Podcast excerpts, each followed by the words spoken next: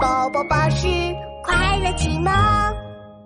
发明家琪琪，寻物电话。哎呦，来不及了，来不及了！啊啊！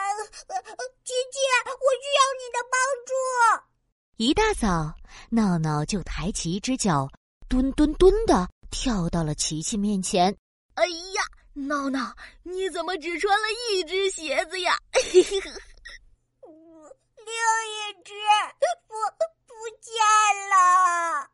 啊，丢袜子就算了，鞋子也能丢。哎呀，我我知道错了，琪琪，这次你一定要帮我。没有鞋子，体育课我就踢不了足球了。闹闹急得跳啊跳，一个没站稳，还差点摔倒了。哎，让我来帮助你吧，想办法，想办法。琪琪打开发明背包，然后扑通扑通倒出一大把发明工具，叮叮咣咣忙活起来。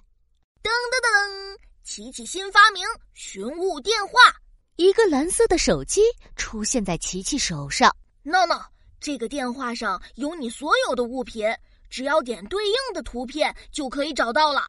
太好了，我现在就试一试。闹闹接过寻物电话，解锁，打开物品通讯录，然后找到运动鞋，嘟嘟，滴滴滴，哎，找到一只了！闹闹脚下的鞋子响了起来，滴滴滴，另一只也接通了。闹闹，你的另一只鞋子在床底下。琪琪指着寻物电话上出现的箭头，跟着箭头就能找到我的鞋子喽。闹闹单脚一跳一跳的回到房间，顺着箭头钻进了床底下。哎哎，往往前一点，在左边一点，哎哎，在在哪儿？哎哎呦，哎。终于找到我的鞋子了，在床底的最边边上，闹闹终于找到了自己的运动鞋。哎，这里怎么还有袜子呀？啊，好重，好重！闹闹抱着鞋子和臭袜子从床底下钻了出来。琪琪看到了，摇摇头：“闹闹，你应该把袜子丢进洗衣机里。”鞋子放在鞋架上，否则下次你就要光着脚丫子出门了。哎呀，没事没事，有了寻物电话，我再也不怕找不到东西了。哇哇！闹闹抱着寻物电话，叭叭亲了几口。哦，对了，我有一本练习册也不见了，嗯，让我找找它在哪儿。闹闹又打开寻物电话的通讯录，点击练习册，嘟。嘟，滴滴滴！是在书桌后面呀！闹闹，赶快穿好鞋子，在书桌和墙壁的缝隙里找到了练习册。找到喽，明天交作业不用担心喽。琪琪又是摇摇头，有点担心的说：“闹闹，你下次一定记得把练习册好好放进书包。”不然你就没办法写作业了。没事没事，有寻物电话呢。琪琪，这是你最最最最伟大的发明了。嗯啊，有了寻物电话的帮助，闹闹更加不愿意收拾和整理了。反正寻物电话会帮我找东西嘛。就这样过了好几天，夏令营就要结束了。闹闹迎来了他的第一次考试。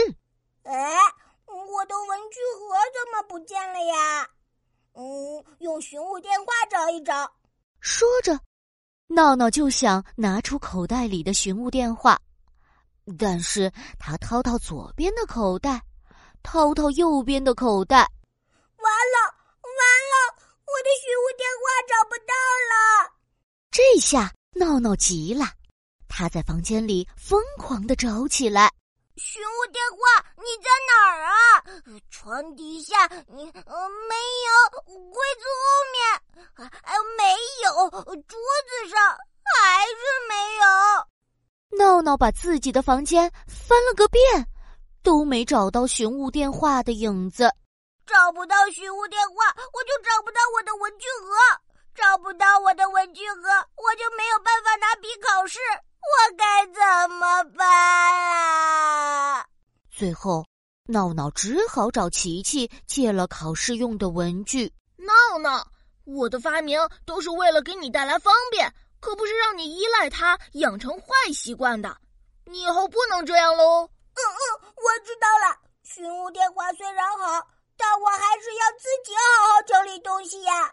嗯，一定一定。小朋友，东西用完一定要及时整理起来呀。下一集小学夏令营就要结束了，美美老师组织大家一起拍毕业照，他们又会发生什么有趣的事情呢？